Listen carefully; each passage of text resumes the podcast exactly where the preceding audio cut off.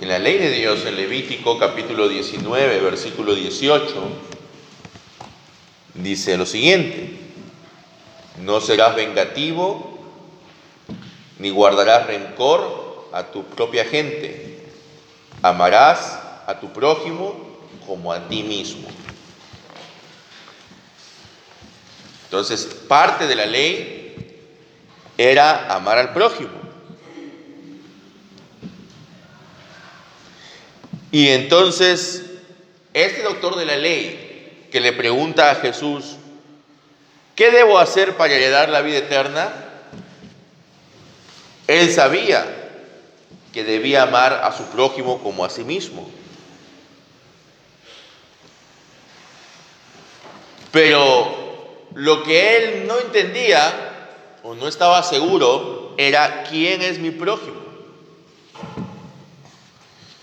Tradicionalmente los judíos consideraban su prójimo solamente aquellos que también eran judíos y aquellos extranjeros que vivían dentro de Judea. Todas las demás personas, las personas que vivían fuera de Judea, no eran su prójimo. Y como no eran su prójimo, entonces no tenían por qué amarlos.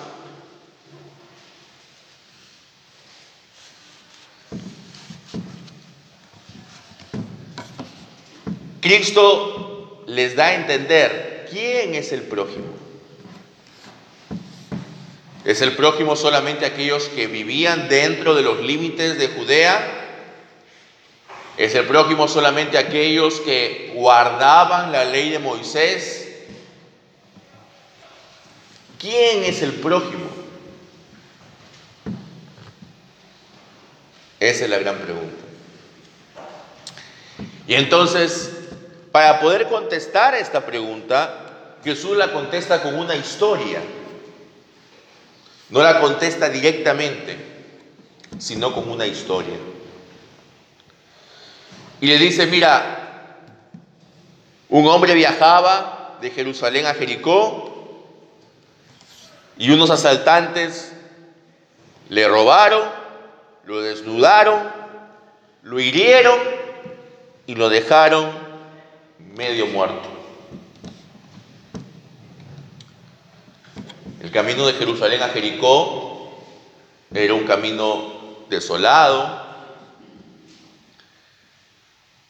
Y era fácil que los asaltantes, que los ladrones estuvieran allí al acecho para quitarle sus pertenencias a los viajeros. Entonces, si una persona viajaba sola, tenía ese riesgo. Y dice que estos asaltantes le quitaron sus pertenencias, le quitaron su ropa también, y lo dejaron desnudo y medio muerto a este hombre. Este hombre era un judío. Entonces pasó por ese camino un sacerdote y vio a este hombre medio muerto. Era su prójimo, porque también era judío como él. Pero sin embargo, ¿qué hizo este hombre? Rodeó al viajero malherido y siguió su camino. No le prestó atención. Este sacerdote que venía de Jerusalén, quizás venía de realizar sus deberes en el templo de Jerusalén y regresaba a su casa en Jericó, porque Jericó era una de las ciudades donde vivían los levitas. Entonces los levitas iban y venían de Jerusalén a Jericó para realizar sus deberes en el templo y luego regresaban a su casa. Este hombre lo vio, no le importó y siguió su camino. Luego llega un levita, alguien que trabajaba en el templo. No era sacerdote, pero era un ayudante en el templo. Quizás era un cantor, un lector, un portero. Era alguien que estaba dentro de la organización. Ve a, a este hombre malherido y hace exactamente lo mismo que el sacerdote. Lo rodea y sigue su camino. Y luego pasa por allí un samaritano. El samaritano era aquellos que vivían en el norte, aquellos que descendían de las tribus norteñas y que se habían mezclado con los asirios y con otros pueblos. Por lo tanto, los judíos los consideraban a ellos como gentiles como una raza impura, porque ellos eran mestizos. Ya no eran israelitas, sino era una mezcla de israelitas con asirios y con gente de otros pueblos. Y ya no adoraban a Dios en Jerusalén, sino lo adoraban en Samaria habían construido su propio templo, tenían sus propios sacerdotes. Entonces los judíos rechazaban a esos samaritanos. Llega este hombre, ve a este viajero malherido, desnudo, y tiene compasión de él. Algo que no tuvo ni el sacerdote ni el levita. Tuvo compasión de él, se baja de la mula o de la bestia de la cual estaba él haciendo el viaje, venda sus heridas, primero las lava con vino, lava sus heridas con vino, luego le pone aceite venga sus heridas, lo coge y lo pone encima de su bestia.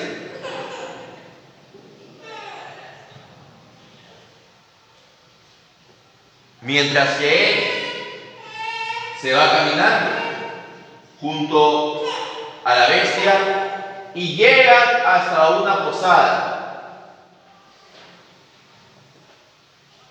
En la posada le da el salario de dos días al administrador de la posada y le dice, mira, aquí te dejo a este hombre, cuídalo y si es que vas a gastar más en él de lo que te estoy dando, a mi regreso te voy a dar lo que corresponde. Entonces Jesús le pregunta, ¿Quién se hizo prójimo de este viajero? ¿El sacerdote, el levita o el samaritano? El doctor de la ley no quiere responder que es el samaritano. Simplemente dice el que lo trató con misericordia. Le costaba admitir que un samaritano, que un infiel realmente había actuado conforme a la ley de Dios de una manera más fiel que los mismos judíos.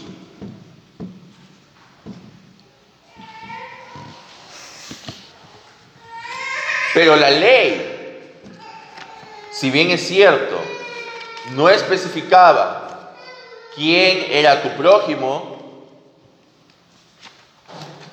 sí decía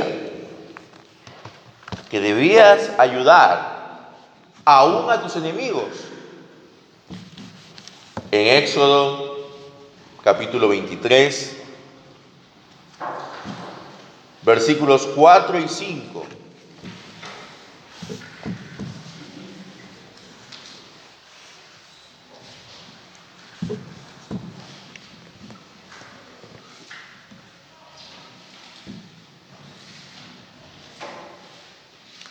Nos habla de que si tú veías al asno o al buey de tu enemigo tirado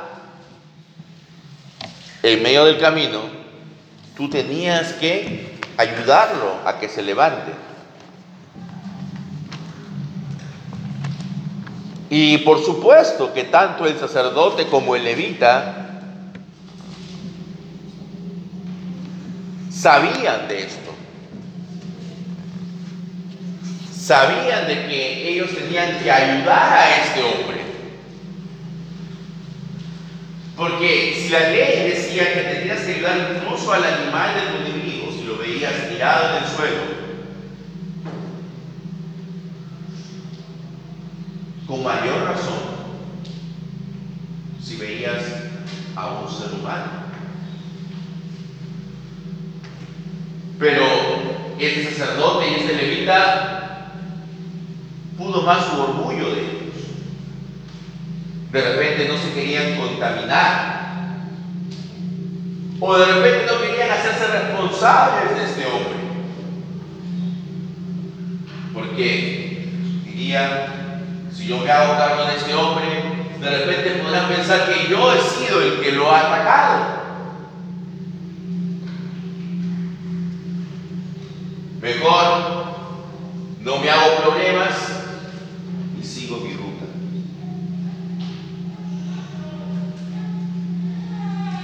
Pero fue el samaritano el que se conjuró el pleito. Fue el samaritano el que logró que este hombre realmente pudiera seguir viviendo. Y entonces la pregunta es, ¿quién es tu prójimo? Y la respuesta es, tu prójimo es todo aquel que necesite tu ayuda.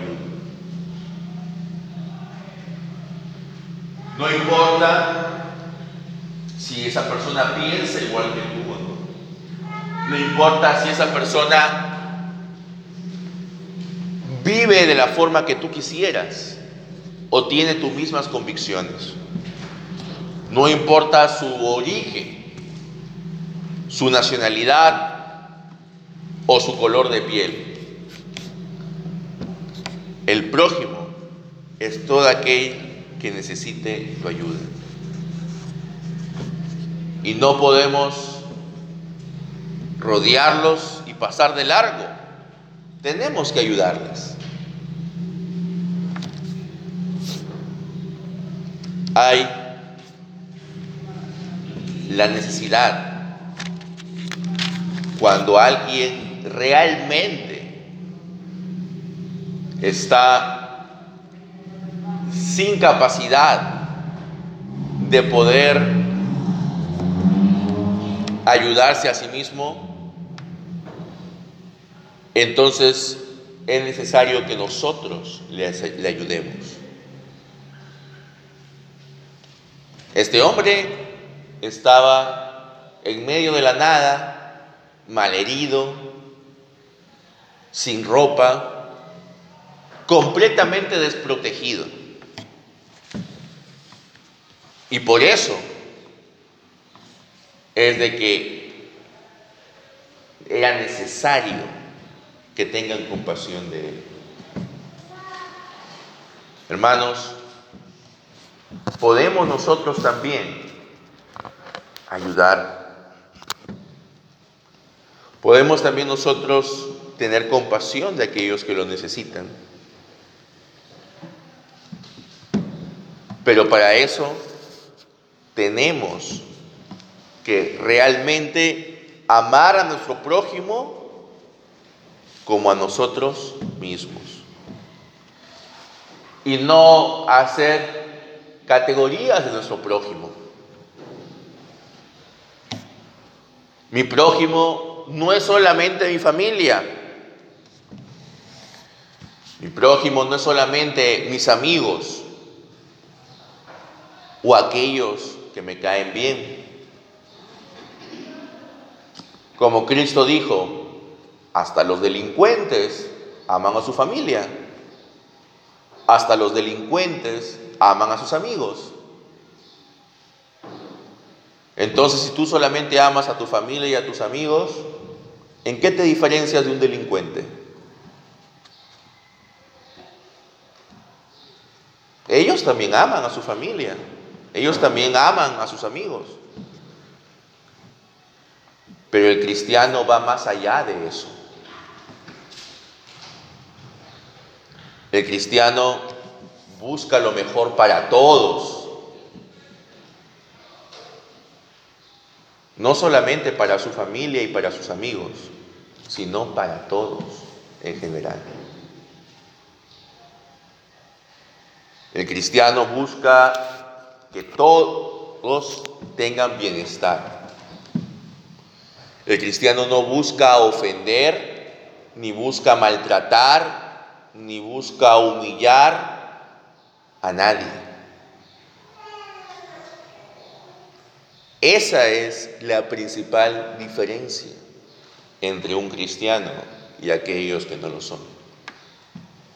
Mientras los judíos ponían una definición estrecha de lo que es el prójimo, Cristo amplía el concepto de prójimo.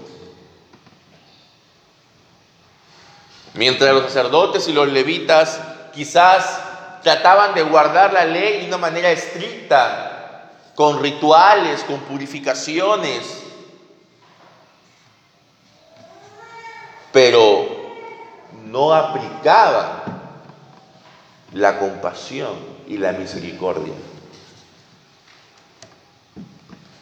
No había una correspondencia entre las observaciones externas y la actitud interna. Así también nosotros podemos ser externamente muy religiosos.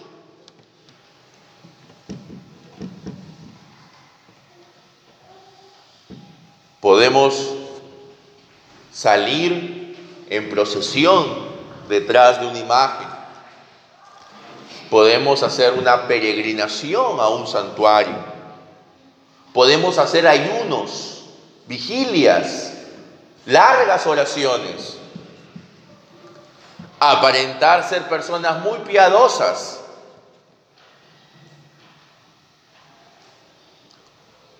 Pero, ¿realmente estamos amando a nuestro prójimo? Isaías capítulo 58, ¿qué es lo que dice? Misericordia quiero y no sacrificios. ¿Cuál es el ayuno que me agrada? Dice el Señor.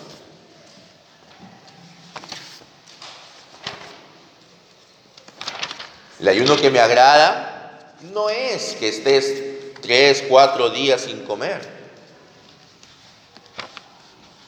El ayuno que me agrada es que ayudes a tu prójimo. Y el samaritano lo entendió.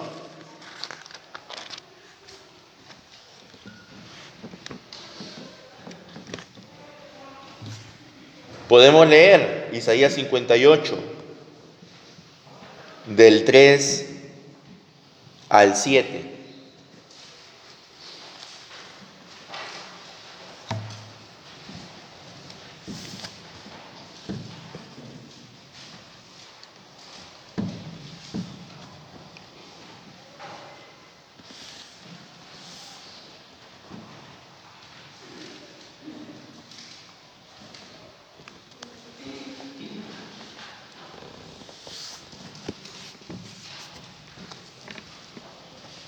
Hermana Elena, ¿puede leer?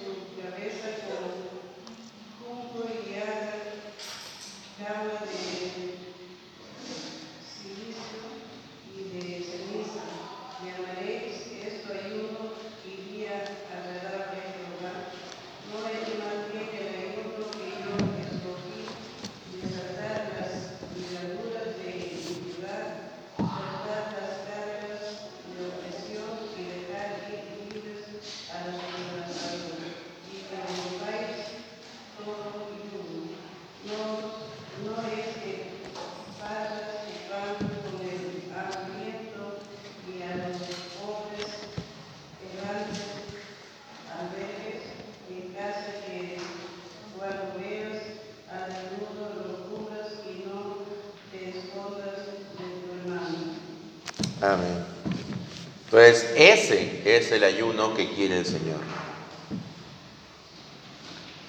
Esa es la piedad que demandan Dios. No tanto largas oraciones, vigilias, ayunos, sino el ser compasivo de nuestro prójimo, el ayudar a los demás, el tener misericordia de aquellos que realmente necesitan de misericordia.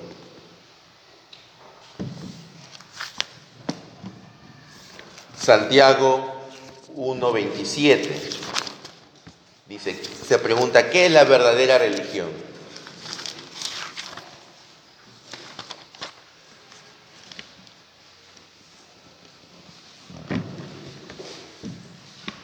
Y, se responde, Santiago, la religión pura y sin mancha a los ojos de Dios Padre consiste en cuidar de huérfanos y viudas en su necesidad y en no dejarse contaminar por el mundo.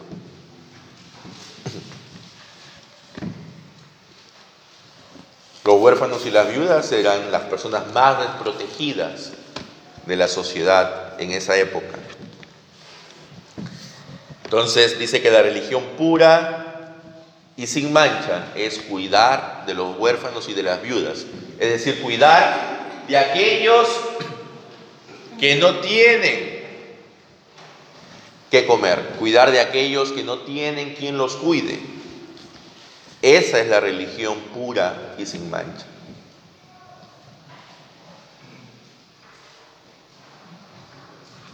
Podemos venir todos los días a la iglesia,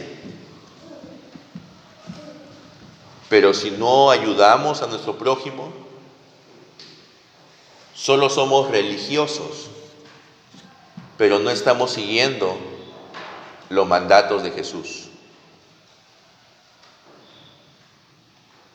Podemos tener grandes ministerios,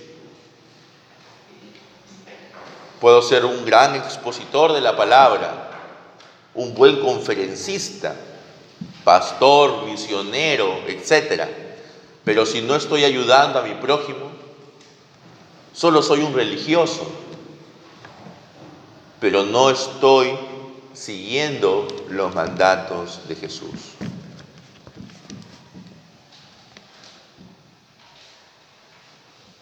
¿El cristianismo es religión? Por supuesto que sí. Pero una religión que no se basa tanto en rituales, en cosas que a veces uno hace porque cree que haciéndolo le va a ir bien. Eso es magia. El cristianismo basa básicamente su enseñanza en la acción que tenemos con los demás. El cristianismo no se centra en sí mismo, sino busca encontrarse en el otro y busca cumplir su misión en los otros. Que seamos verdaderos cristianos y no solamente religiosos. Amén.